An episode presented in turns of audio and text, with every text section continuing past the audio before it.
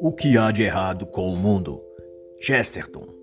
Este trabalho não se trata de um audiobook, mas de uma análise em que faço comentários sobre pontos relevantes e posso também fazer ilações, comparações e exemplificações para com a cultura política do dia ou eventos atuais.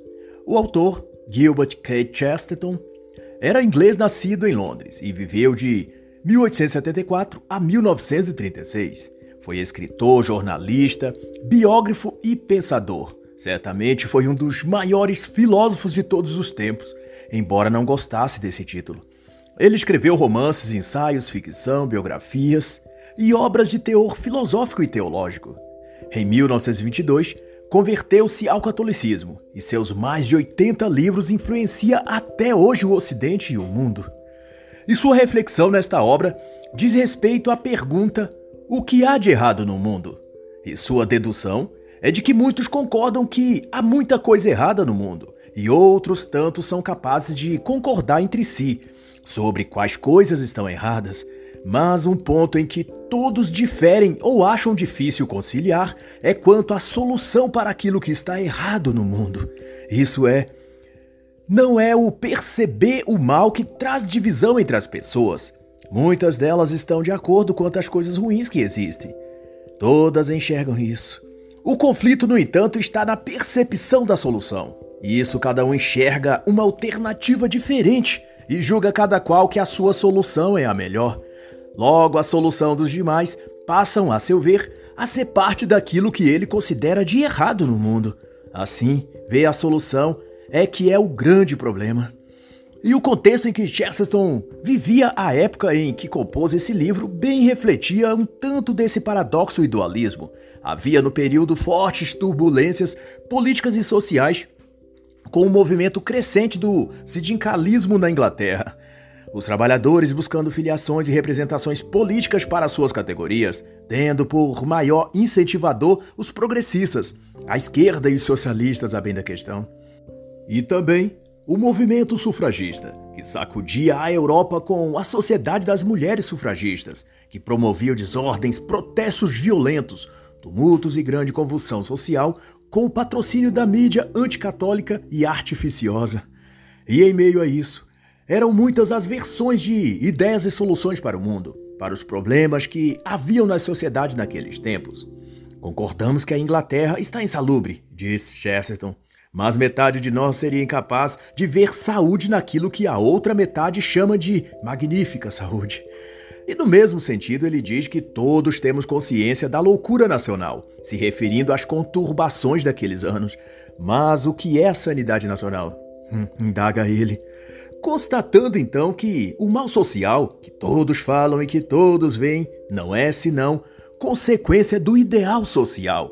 Isso é, pensamos sermos capazes de dizer o que há de errado no mundo, mas não vemos senão os seus frutos. As raízes desses males é termos perdido a vontade, desejo e a coragem de falar, de pensar e de buscar o que é certo. Em outro enxerto, ele exemplifica isso dizendo que todos saberíamos nos queixar de padres, clérigos, pastores ou bispos que não seguem zelosa e cuidadosamente seus princípios e ordenamentos cristãos. Mas quem de nós aceitaria de bom grado submeter-se a um líder religioso que cobrasse com todo rigor os ensinos e requisitos que a fé cristã exige de seus fiéis? E é essa a questão.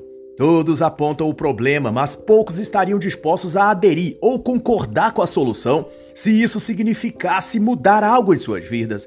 Todos apontam a doença, mas esperar que apenas outros tomem o remédio se ele for amargo.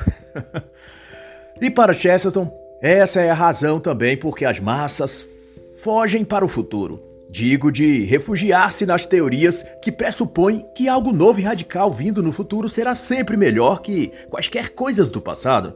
Daí abraçam as ideias mais mirabolantes se elas prometerem trazer coisas absolutamente novas e sem vínculo com o passado. E quanto mais recente é a geração, mais ímpeto e desejo por esse futuro totalmente original ela terá. Só que tais anseios e as promessas de supri-los são sempre utópicos. acabam todas nas velhas ideologias que sempre prometeram construir um paraíso na Terra, mas que toda vez que colocaram em prática suas teses, acabaram transformando tudo no inferno. Repara, Chesterton, a cultura moderna projeta o homem narcísico, que pretende abolir tudo o que houve ou que veio do passado para apenas o que ele fizer e criar dali para frente venha a ser o que perdure absoluto no mundo ou na eternidade. Ele diz mais: os homens inventam novos ideais e olham apenas para a frente porque, ao olhar para trás, veem toda a parede da história e das ideias já preenchida por nomes como Platão, Shakespeare, Michelangelo ou pelos antigos profetas da Bíblia, e tudo o que lhes restaria era olhar então para essa parede e se servir do que esses homens escreveram e produziram. Mas, no auge de sua prepotência, o narcisista intelectual quer ele mesmo ser a referência para todos e então lança-se a criar paredes novas e em branco, para que eles próprios escrevam seus nomes e ideias e seu legado projete para gerações por vir. E não é disso que se trata os ideólogos modernos e suas ideologias? Como Levi Vygotsky, com a sua teoria socioconstrutivista, ou Piaget, em seu teorema construtivista, ambos contemporâneos de Chesterton. Mas também é possível citar a escola de Frankfurt, com as malignas ideias da teoria crítica e etc. Embora esta tenha sido projetada nos anos finais de vida de Chesterton, que faleceu cerca de 5 ou 6 anos após a criação oficial dessa escola de pensamento. E para aqueles que queriam aprofundar em saber o que foi quais as consequências e frutos da escola de Frankfurt e seus pensadores, eu recomendo que estudem a obra Escola de Frankfurt e o Início da Nova Esquerda, de Christian Tourard, em que ele deslinda em detalhes o potencial negativo que essa escola produziu. Ele esclarece, inclusive, que essa escola salvou o marxismo de si mesmo, que houvera se tornado obsoleto. Os filósofos alemães, diz ele, revitalizaram e deram um novo rosto ao marxismo, desvinculando-o de uma revolução impossível e projetando para outras formas e outros personagens como mulheres, estudantes, homossexuais, ecologistas, negros, indígenas, e com isso nasceria então a nova esquerda. Mas com quanto a Chesterton e o mundo em diante, como ele enxergava, ele via um tanto desse deslocamento que os movimentos revolucionários passariam por ter como uma pretensão de renovar-se o velho ímpeto de destruição que se operava já em seu tempo. Ele presumia que tanto a causa sufragista quanto o sindicalismo proletário assumiriam a forma de uma desordem constante e permanente, que se alimentaria de novos temas e protestos para nunca mais deixar de promover a sua destruição habitual. E é esse um dos pontos em que se responde à pergunta inicial o que há de errado no mundo?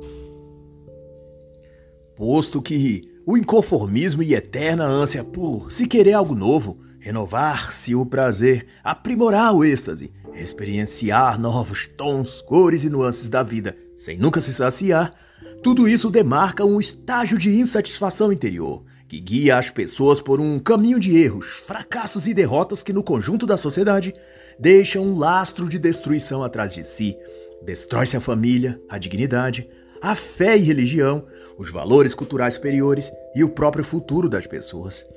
Segundo Chesterton, o princípio fundamental da existência é que tudo que é meritório, de valor e permanente, contém uma porção de dor ou tédio, uma condição intrínseca que testa e prova quem marcha seu caminho a fim de levá-lo a um estágio mais sólido e consciente de realização. Antes de prazer de vitória ou de sucesso, somos levados a um ponto de ruptura onde a coisa em si parece chata, cansativa, desmotivada, difícil ou tediosa. E só quando sobrevivemos a essa etapa atingimos as coisas verdadeiras, a camada mais sublime e prazerosa, que chamamos de realização. Todavia, o lugar preferido de muitos tem sido o oposto a esse processo, o de fugir da dor e do desconforto e abraçar o que é fácil e comum. E isso molda esses indivíduos ao dogma da acomodação, do caminho fácil e daquele lugar comum onde a maioria se propõe a estar. Acondicionados nisso, elas passam a desprezar o mérito e a buscar soluções coletivas, alternativas grupais para os problemas seus ou do mundo. E na linguagem de Chesterton, é a busca por um remédio social, que enxergam que estaria nas ações e medidas coletivas, sempre partindo do todo, do conjunto social. E como bem aponta ele, essas tratativas supõem reinventar o homem, criá-lo de um novo jeito, de um novo modelo. Não se trata de tratá-lo das suas partes ruins e revigorar o que está debilitado nele, mas refazê-lo por completo. E é nisso que os ideólogos das ciências sociais se baseiam para insuflar nas almas humanas ideias de que não basta consertar os seres humanos, é preciso recriá-lo por inteiro. E daí oferecem modelos que afirmam ser protótipos perfeitos, prontos para cada um vestir e sair por aí como robôs autômatos, politicamente corretos, embora o termo aqui eu é que uso para ajustar ao vocabulário atual, mas que está em consonância ao sentido das palavras que Chesterton usa. E ele avança ainda mais para dizer que as curas propostas para as doenças sociais ou problemas públicos são muito piores do que a doença. E ele descreve alguns desses antídotos que adoecem mais a sociedade do que a própria enfermidade que eles apontam. Eis então a eugenia, o fim da propriedade privada, a estatização dos filhos, a reinvenção do papel da mulher no lar, no casamento e na família e esse é o aspecto crucial de toda essa discussão para o autor. Isso é, ainda que todos sejam unânimes em declarar os males sociais, os problemas ou doenças que há nas sociedades humanas, é naquilo que sugerem como solução ou cura que está a verdadeira fonte de problemas ainda maiores. E Chesterton usa uma comparação. Ele diz que todos concordam que a promiscuidade é um mal na sociedade. Mas, porém, nem todos aceitarão que promover a pureza e incentivá-la nas famílias é uma boa solução.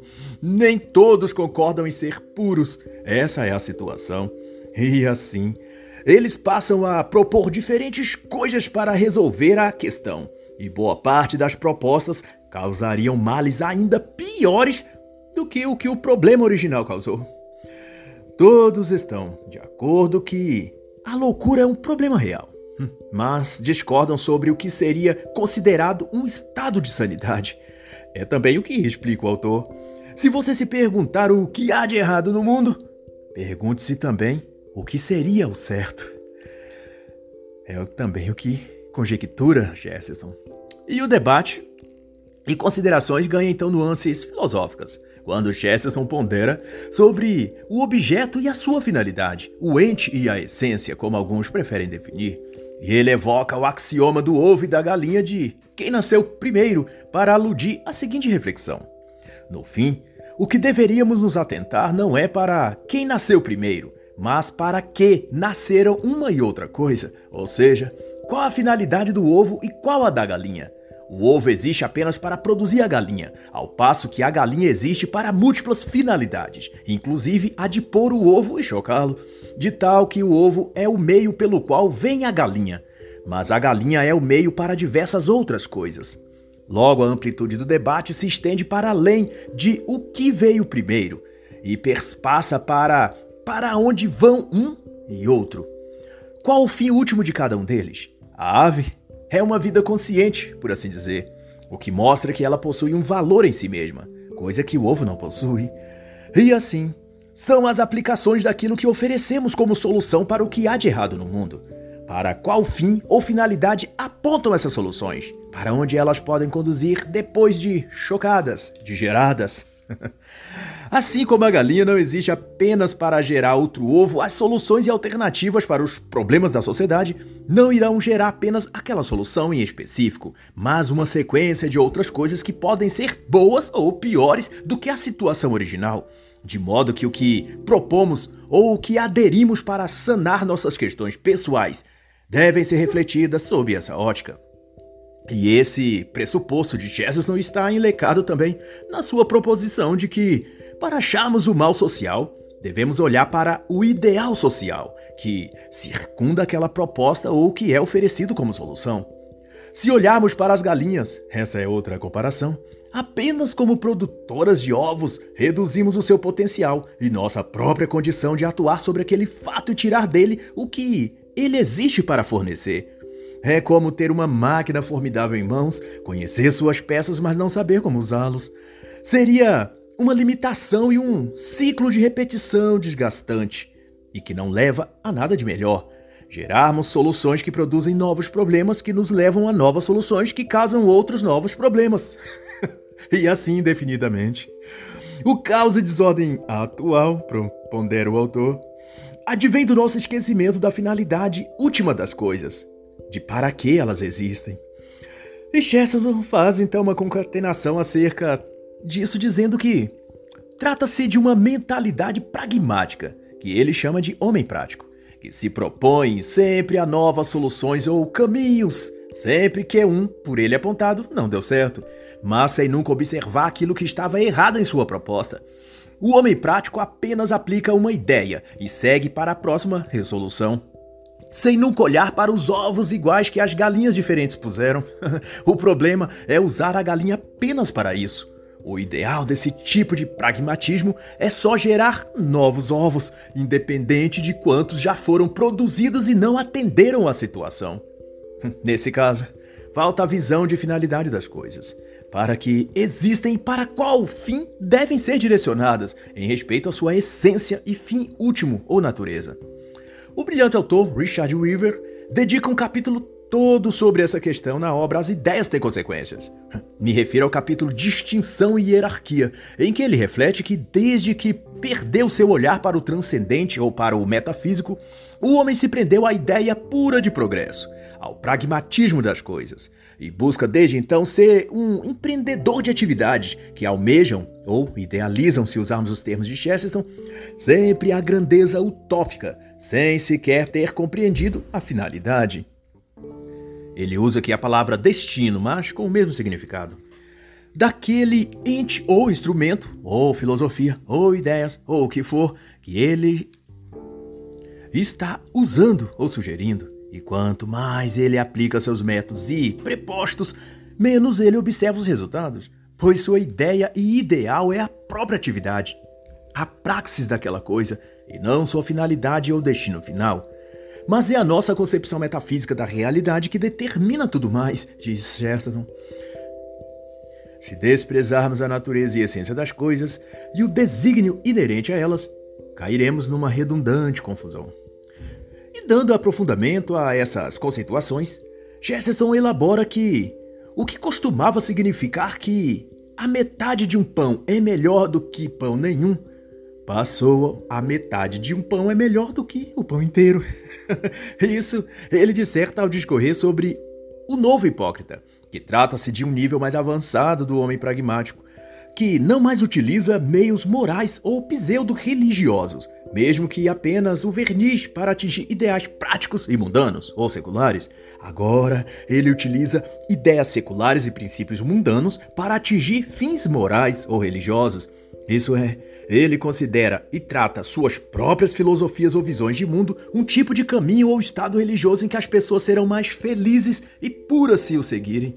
E para que todos atizam essa suposta elevação moral precisarão aderir a esses conjuntos de práticas e atos que esse intelectual ungido, para usar um termo de Thomas Sowell em Os Intelectuais e a Sociedade, propõe para os demais seres comuns.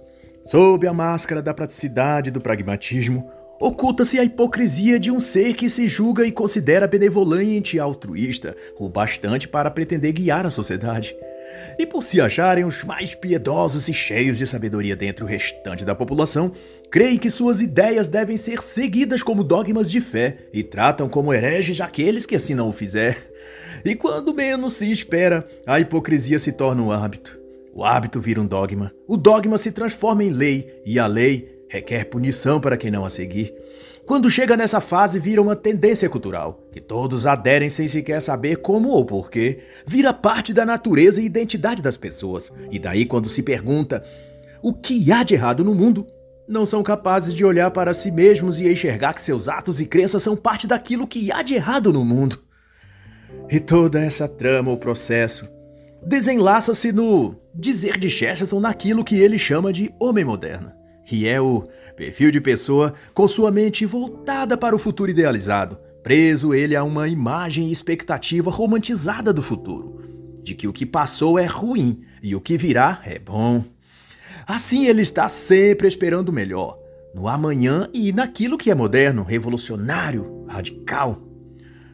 O ontem é por ele desprezado e rotulado como causador dos males todos. Hum, pergunte então a ele o que há de errado no mundo, e ele apontará todas as coisas que houve, que já passou. Mas pergunte o que pode haver de certo, e ele dirá o progresso. Hum. Na formidável obra Progresso e Religião, o brilhante autor Christopher Dawson elabora também essa questão e vai chamar de religião do progresso o fenômeno modernizador das culturas e da religião que rumou desde o movimento protestante iniciado em Lutero até o renascentismo europeu, num tipo de novo catolicismo que privilegiava muito mais o humanismo e secularização da vida e da cultura do que a antiga espiritualidade e piedade da época medieval. Nesse aspecto, a esfera social foi direcionada para uma espécie de peregrinação ou exploração das notáveis e inéditas coisas e possibilidades do futuro.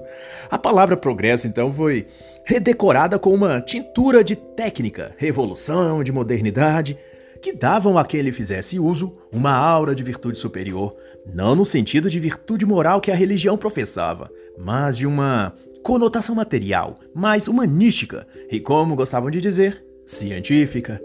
Esses pensadores que surgiram desse novo paradigma foram adotando então a ideia de progresso como um atributo intelectual especial, que sobrepujava as pessoas comuns e que as colocava a seguir aqueles homens notáveis que se faziam porta-vozes do tal progresso.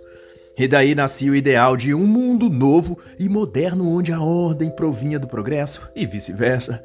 E embora seus promotores negassem a religião, a ideia de progresso tornou-se em si ela própria uma forma de religião, e seus pensadores, os sacerdotes e profetas dela. E no que concerne a Chesterton, ele vai dizer que esse culto ao futuro, como se o amanhã fosse trazer algo melhor que o hoje e o agora, apenas por ser novo, trata-se de uma fraqueza e de uma covardia, uma tentativa de fugir da carga do dever que cada um temos em nosso tempo e época as visões futuras da sociedade, costumam esconder as cegueiras da vida no presente, diz ele. Forçar os olhos para o futuro e o tal progresso tende a ser uma alternativa para não olhar a realidade do agora e ter de ver nela a sua própria contribuição para o que deu errado e para o que há de ruim na vida de agora. Se você olha para o passado, se vê cobrado a encarar o que deu errado e mudar no presente. Mas se contemplamos apenas o futuro, basta que fiquemos inertes esperando ele chegar, e ele por si mesmo trará as mudanças ou coisas boas que se espera. Mas para o autor, a recusa e rejeição ao passado da humanidade ou de certos períodos como o medieval, e sua pressa em reprovar tudo que vem daí dessa época, é na verdade um medo do mal que enxergamos nesse período, mas sobretudo um medo também do bem que dele se destaca daqueles homens e mulheres que viveram naquele tempo. Segundo Chesterton, seria insuportável para muitos dessa geração, da geração dele quando ele escrevia, olhar os feitos nobres e corajosos de homens como os cruzados marchando para a morte certa, mas com o espírito contrito no dever e na glória divina que era seu legado maior. A mente de muitos entraria em colapso, diz ele, ao ter de encarar a inteligência de pessoas que não tiveram os recursos que nós temos e ainda assim construíram obras arquitetônicas inigualáveis, ou a bravura de tantos que se lançaram em desafio nos mares e descobriram terras e lugares exóticos e distantes que nunca outra geração qualquer teria coragem de pisar os pés. O medo do passado, por fim, é o de ver a grandeza daqueles diante dos quais somos meros anões assustados. Não conseguiríamos imitar o heroísmo deles. Não poderíamos repetir metade da virtude que expressaram e viveram. Não saberíamos construir os edifícios, pontes, catedrais que ergueram e até hoje estão de pé, enquanto tudo o que construímos se desmorona poucos anos depois. Achamos insuportável isso. E então nos refugiamos no futuro para não ter de competir com aqueles que viveram no passado. o passado, diz Chesterton, já está abarrotado de rabiscos ilegíveis de nomes como Platão, Isaías, Shakespeare, Napoleão. E o futuro, já esse é uma parede em branco na qual cada homem espera e imagina poder escrever seu próprio nome tão grande quanto ele queira. Elas imaginam que podem moldar o futuro e por isso só olham para ele, mas acabarão deixando tão estreito, limitado e pequeno quanto as suas próprias mentes. E aqui eu faço uma ponderação, citando o brilhante autor Russell Kirk em sua obra A Política da Prudência, em que assevera em os 10 princípios conservadores que nem toda mudança, ou inovação, ou coisa nova por vir, significa algo bom e salutar. A sociedade deve modificar-se com prudência e, ao mesmo tempo que segura a tocha do progresso, deve também segurar a bandeira da preservação. Saber olhar para frente, mas sem perder de vista aqueles que foram virtuosos no passado. Pois se podemos olhar para além da montanha hoje, é porque subimos nos ombros daqueles que nos deixaram seus legados de sabedoria e de conhecimento. Evoluir e progredir nunca deve ser à custa de abandonar sabedoria e lições daqueles que nos antecederam na história. Uma mudança prudente sempre busca manter as coisas permanentes, aquelas que deram certo.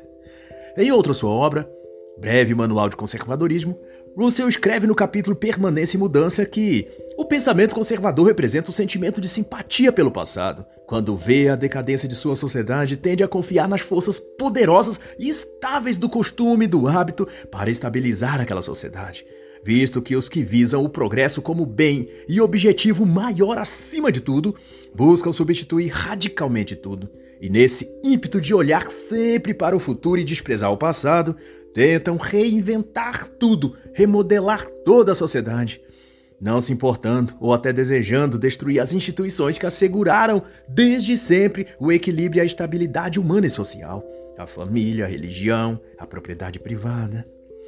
Então, da perspectiva de Jefferson, o futuro é como a medusa da mitologia.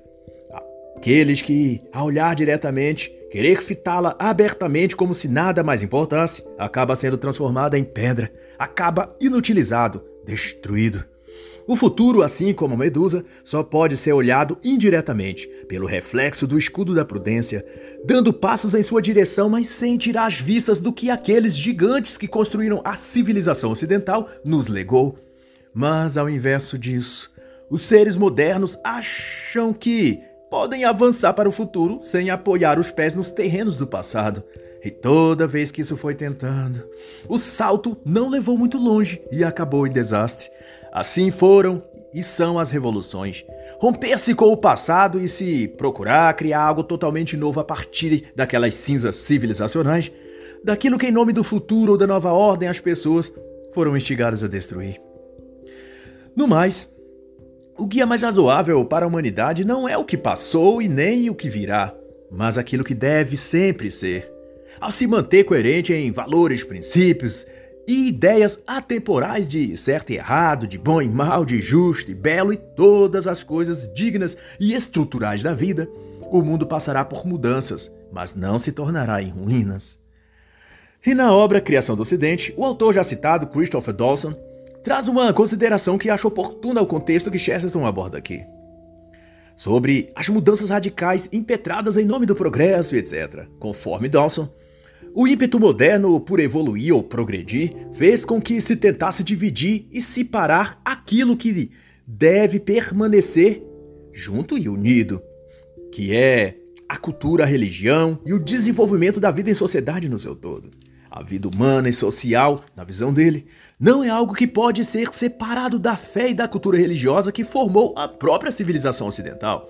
Esta é como um rio que, desde a nascente até o ponto em que deságua no mar, passa por passado, presente e ligará ao futuro. Mas o que a modernidade acadêmica tentou foi dissociar elementos da cultura e o que é característico da religião. E aos eventos da fé e cristandade chamou pejorativamente de superstição.